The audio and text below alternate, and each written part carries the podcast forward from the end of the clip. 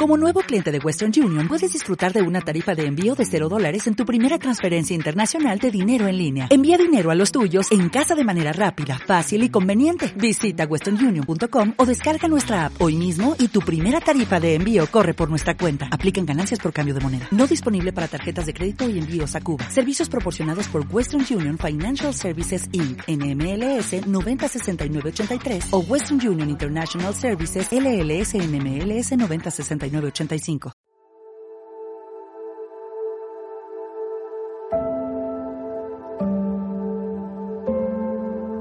En las bodegas de Mar de Frades es tiempo de celebración.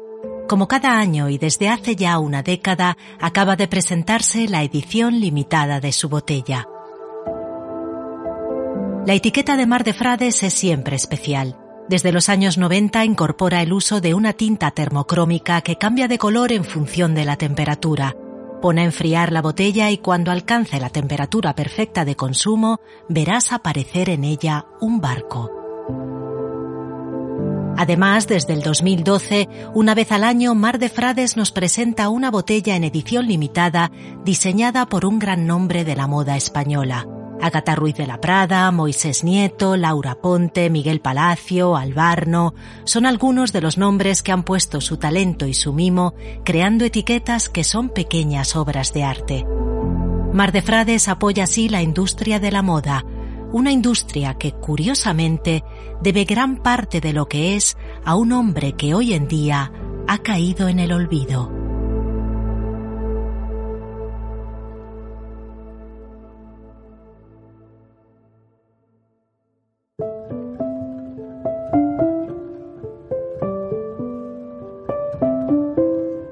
Paul Poiret nació en 1879 en el barrio parisino de Leal. Su padre era vendedor ambulante de telas y el dinero no abundaba en casa, así que cuando era todavía un niño lo colocaron de aprendiz en una tienda de paraguas. A Poiret le gustaba el trabajo, sobre todo porque al final del día podía llevarse a casa pequeños retales de seda, los recortes que sobraban al hacer sombrillas. Con ellos cosía vestidos para las muñecas de sus hermanas que poco a poco se hicieron cada vez más originales y creativos. Cuando era todavía adolescente consiguió vender una docena de bocetos a Louis Cherut, que tenía una gran casa de moda. Cherut corrió la voz y al poco Paul tenía encargos de casi todas las grandes marcas de la ciudad. En 1898 lo contrató otra gran firma, Jacques Doucet, Allí Poiret diseñó una capa roja que vendió en pocos días 400 copias. Gracias al éxito consiguió trabajo en la que en ese momento era la firma más grande de Europa, House of Worth, una casa fundada por el inglés Charles Worth.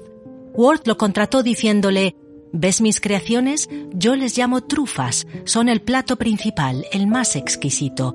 Tú estarás a cargo de las patatas fritas, los trajes baratos para los días en los que hay que vestirse simple y práctico. Pero simple y práctico no eran palabras que se ajustaran a las ideas de Poiret. Cuando le pidieron que creara un abrigo sencillo para la princesa rusa Variatinsky, él creó una prenda muy exuberante cortada como un kimono. ¡Qué horror! dijo la princesa al verlo. En mi país, cuando los mendigos persiguen nuestros trineos y nos molestan, les cortamos la cabeza y los metemos en sacos que son justo como ese abrigo. Worth despidió a Poiret y él decidió entonces que había llegado el momento de independizarse. En 1903 creó su firma y la inauguró eliminando las enaguas. Al año siguiente eliminó el corsé replicaba trajes clásicos griegos y japoneses y sus diseños ligeros y fluidos fueron toda una revolución. Sus vestidos sencillos serían la inspiración para Coco Chanel y los más creativos, a forma de lámpara o de estilo árabe con bombachos y turbantes, serían 60 años más tarde importantísimos para las ideas de Yves Saint Laurent. Pero Poiret no pasará a la historia de la moda solamente por sus diseños rompedores. Él cambió el concepto de lo que una marca de ropa podía y debía hacer. Fue el inventor del concepto Total Lifestyle, creando una línea de perfumes, una de cosméticos y una de complementos para el hogar. Entre el 1903 y el 1914, su marca en París estaba en todos lados y no tenía rival. Fue además un genio del marketing. Cada vez que lanzaba un producto montaba fiestas inolvidables en París. Una de las más famosas se organizó con motivo del lanzamiento de su perfume Noche de Persia. Fue un baile de disfraces que llamó la Mil y Dos Noche. Poiré se vistió de sultán y transformó el jardín de su villa para que pareciera el de un palacio de Oriente. Lo llenó de linternas, tiendas de seda y pájaros tropicales.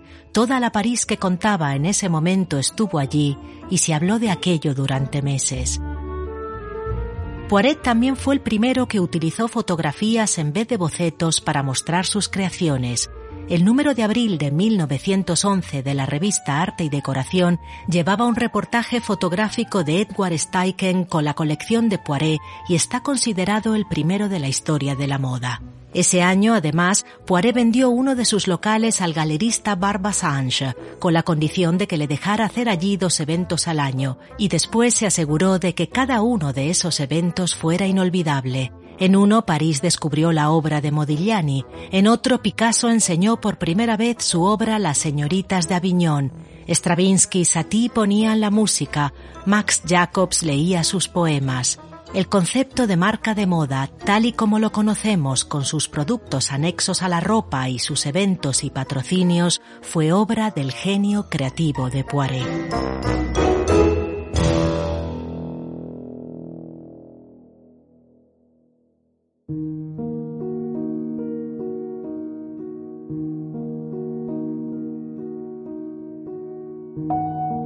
Fama de Poiret llegó al otro lado del Atlántico, donde lo apodaron The King of Fashion.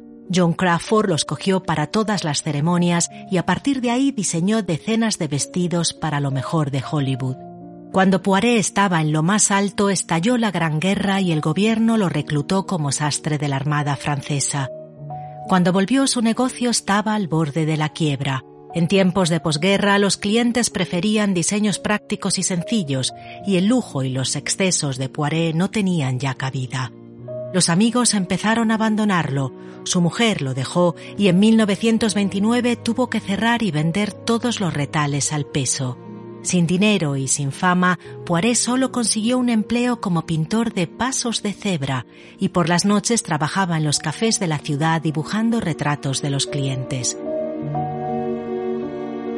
La Asociación Parisina de la Moda se reunió para debatir la posibilidad de darle un sueldo vitalicio, pero uno de los miembros del comité era su primer jefe, Worth, que no había olvidado el enfado de la princesa rusa y se negó a apoyarlo. Poiré estuvo a punto de acabar en la calle y solo se salvó de ello gracias a un antiguo empleado que le dejó dormir en su sótano. El hombre que había hecho soñar y divertirse a toda París murió solo y en el olvido.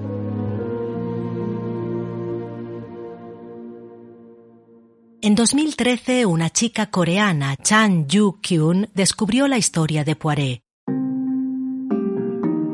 Chan es la nieta del fundador de Samsung y trabaja representando marcas como Givenchy y Celine en Corea del Sur. Conmovida por el triste destino de aquel pilar de la moda, en el 2015 compró la marca y el logo y contrató a un diseñador para que rescatara el mismo estilo y creara una nueva colección. Gracias a Chan, Poiré ha vuelto a renacer. Pero ¿cómo había acabado la heredera de Samsung en el mundo de la moda? Todo empezó cuando cumplió 15 años y pidió que le regalaran un tocadiscos con varios vinilos de los 70. Fue así como llegó a sus manos el disco de Ziggy Stardust. Chan Yu quedó prendada con la estética y el look de los trajes de Bowie. ¿Quién estaba detrás de aquellas maravillas? La chica decidió investigar.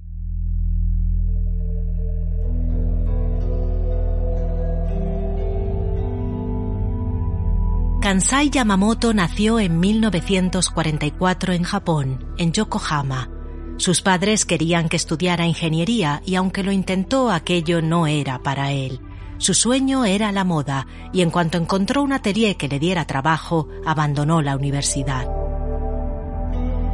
Con 23 años ganó una beca en la mejor escuela de moda del país, el Fashion College de Tokio, donde ya desde el primer día destacó precisamente por crear piezas que eran en parte también obras de ingeniería.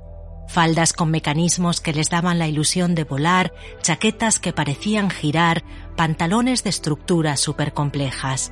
Yamamoto definía su estilo maximalismo salvaje y le gustaba decir que el exceso nunca era suficiente. Muy pronto su nombre empezó a sonar en todo el mundo.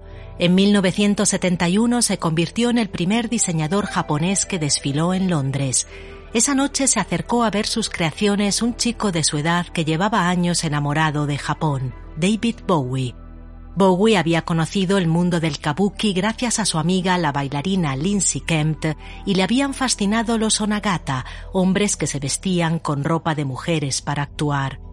Cuando vio lo que hacía Yamamoto se entusiasmó y pidió conocerlo. Tengo una idea un poco loca en la cabeza y creo que eres la persona adecuada para ello, le dijo. ¿Ah, sí? ¿Y de qué va la idea? Para mi próximo disco quiero crear un alter ego que sea en parte cocodrilo, en parte alienígena y en parte samurái. No sé, te parecerá absurdo. ¿Absurdo? respondió Yamamoto. Al contrario, me parece perfecto. Yamamoto y Bowie se hicieron muy amigos. Al cantante de Brixton le gustaba decir que el diseñador lo había conquistado del todo durante una visita a Tokio. Al llegar al aeropuerto le pregunté si tenía coche y me dijo, no, lo siento, pero tengo dos globos aerostáticos y puedo enseñarte la ciudad desde el cielo. Y Yamamoto contaba que Bowie lo había enamorado una noche en una discoteca. Había una bola enorme en el techo y cuando me giré vi que había conseguido subirse a ella y giraba riendo como un crío. Gracias al niño que no había querido ser ingeniero, tuvimos a Ziggy Stardust. Aquellos vestidos inolvidables como el mono a forma de vinilo o los trajes espaciales color rojo fueron clave para construir la imagen de Bowie, romper los moldes de género y cambiar la historia de la música.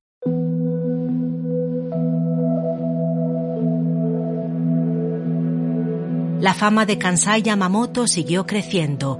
Sus desfiles, eventos en los que se mezclaba la moda con el teatro o el ballet, llegaron hasta la India o la Plaza Roja de Moscú, donde consiguió reunir a 120.000 personas. Vistió a más cantantes, Elton John, Stevie Wonder, pero su preferido siempre fue Bowie. Entre nosotros hubo una reacción química, dijo una vez. Mis ideas se disolvieron con las suyas Gracias a él pasé de hacer vestidos a ser un mensajero de conceptos importantes. Los dos genios creativos fueron amigos hasta que el cantante falleció. Ese día Yamamoto comentó lleno de tristeza, Qué pena, estábamos planeando un show juntos, iba a ser algo colosal. Kansai falleció en 2020 a los 76 años. Su estilo transgresor y creativo perdura en las calles de Tokio y en barrios como Harajuku, donde los jóvenes utilizan la moda para compartir ideas, definir sus tribus y sobre todo, como él hizo toda la vida, para divertirse.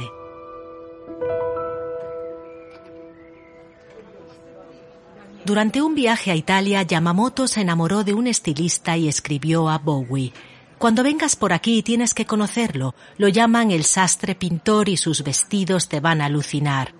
Yamamoto acababa de caer rendido ante Pino Lancetti, el modisto de Perugia.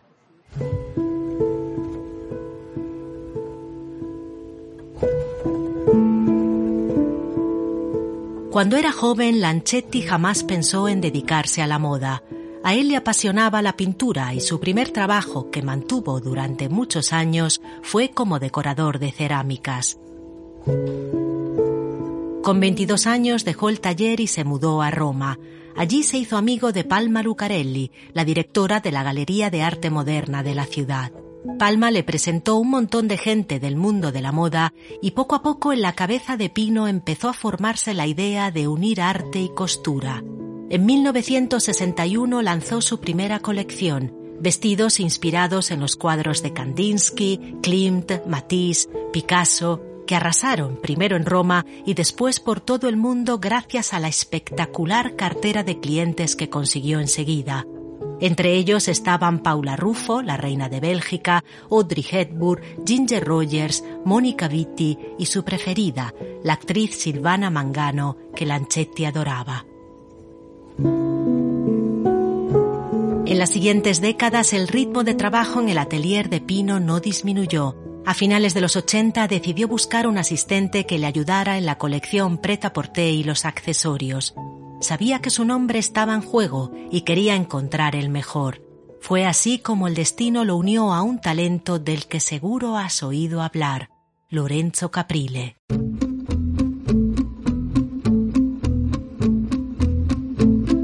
Lorenzo nació en Madrid en 1967. Es el séptimo hijo de una saga de empresarios italiana. Su abuelo fundó la fábrica de magnetos que después vendió a Bosch.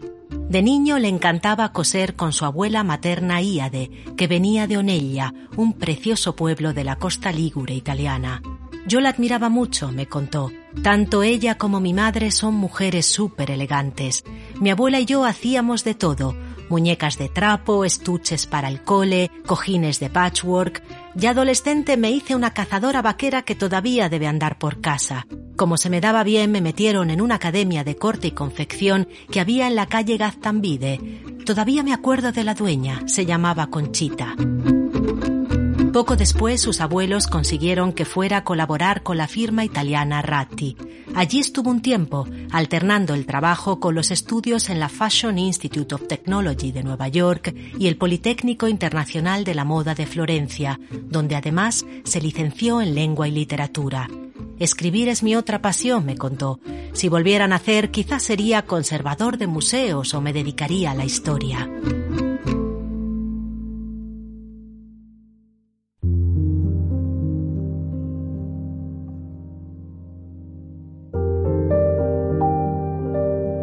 En 1988 Caprile se mudó a Roma para convertirse en el asistente de Lanchetti y cinco años más tarde decidió montar su propio atelier en el madrileño barrio de Salamanca. En poco tiempo se convirtió en uno de los diseñadores de trajes nupciales de mayor prestigio de la capital. Lorenzo reivindica su condición de modista y su forma de entender la elegancia, que para él es sinónimo de naturalidad y discreción. Él es buen ejemplo de ello el hombre que creó piezas icónicas como el famoso vestido rojo de Leticia o el de boda de la infanta Cristina lleva una vida de lo más sencilla. Viven en una habitación de hotel en la zona de Alonso Martínez, no en una suite, insiste, en una habitación normal, un estilo de vida perfecto para él. Aquí estoy muy bien, me han dejado poner una librería para mis CDs y mis libros y no necesito nada más. De las fiestas de mil y una noche a las vistas en globo de Tokio o la vida tranquila en un hotel NH de Madrid, la historia de la moda nos demuestra que está abierta a ser escrita por genios de lo más variado, siempre y cuando le pongan talento, pasión y se acerquen a ella llenos de nuevas ideas.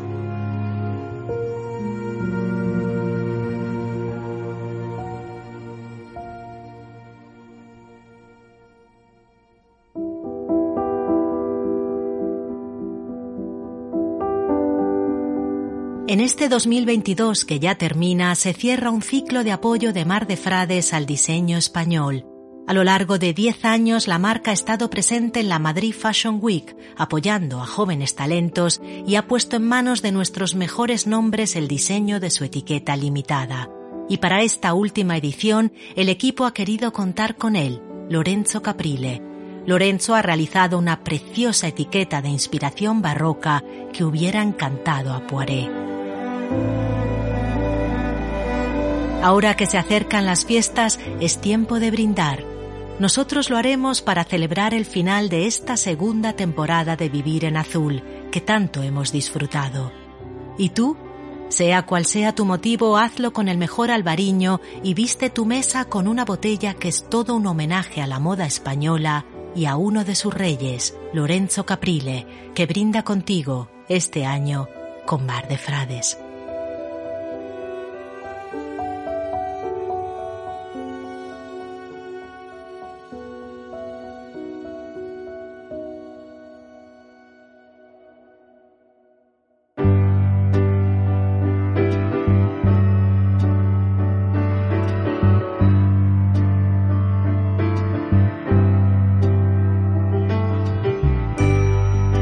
Vivir Azul ha sido una serie producida gracias a Mar de Frades. El diseño sonoro es de Andreu Quesada, la dirección creativa de nuestra página es de Jorge López con Olivia López y el guion es de quien os habla, Nuria Pérez. Recuerda que en nuestra página gabinetepodcast.com puedes ver fotos, enlaces y conocer mucho más sobre Mar de Frades, la marca que nos ha acompañado a lo largo de estos episodios y a la que todo el equipo agradece por la oportunidad de contar su historia.